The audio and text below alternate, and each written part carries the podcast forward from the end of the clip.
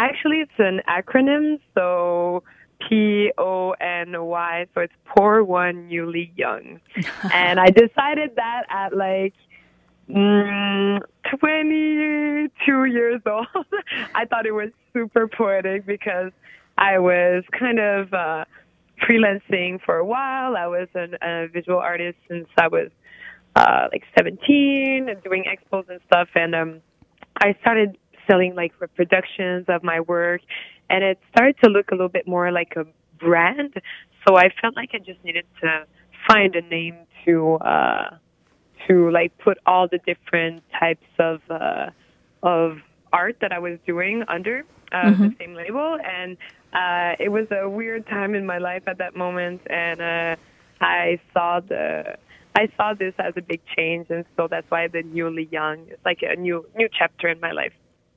Well, I think I thought about them pretty much the same way that any music lover and uh, cultural, even historical lover uh, saw them like artists. You know, they really incarnate what the power of an artist. John Lennon was more powerful than most politicians ever were.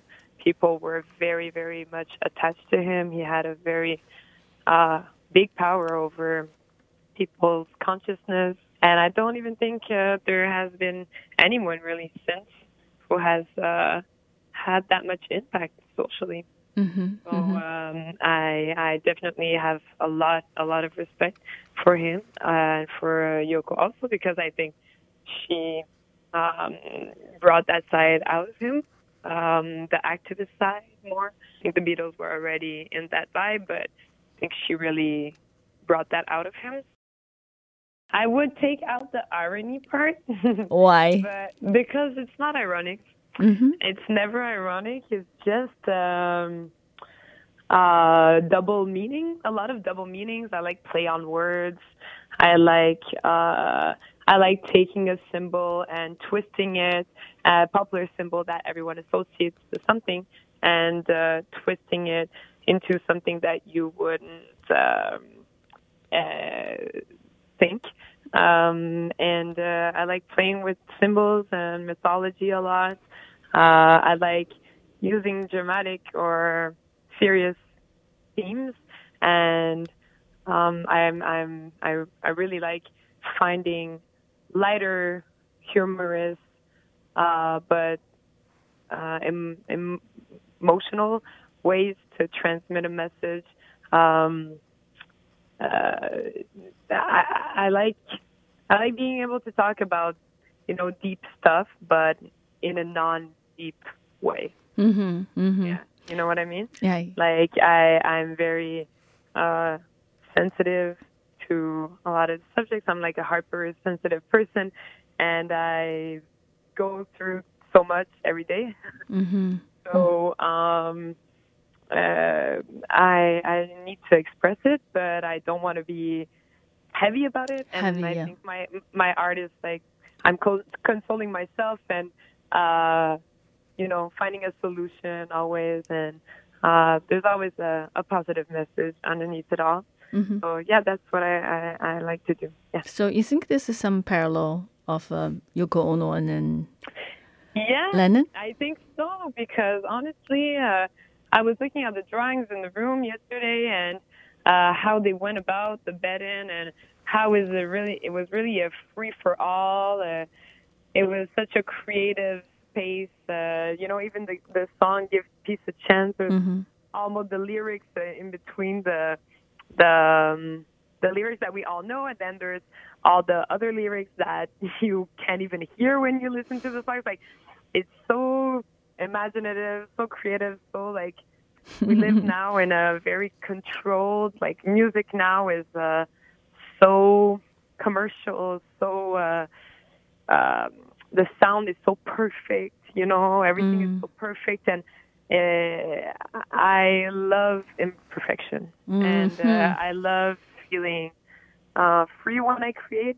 And when I become sad in life, it's often because without noticing, I start to become too serious about my art, and that makes me really sad. I think like true art is often created in a taking the message seriously, but having fun and not trying to respect any particular rule, but uh, trying to, to express your message in the most human way and authentic way as you can. Mm-hmm. And being in this room is really inspiring for that because there's some posters that they drew when they were here, and there's nothing.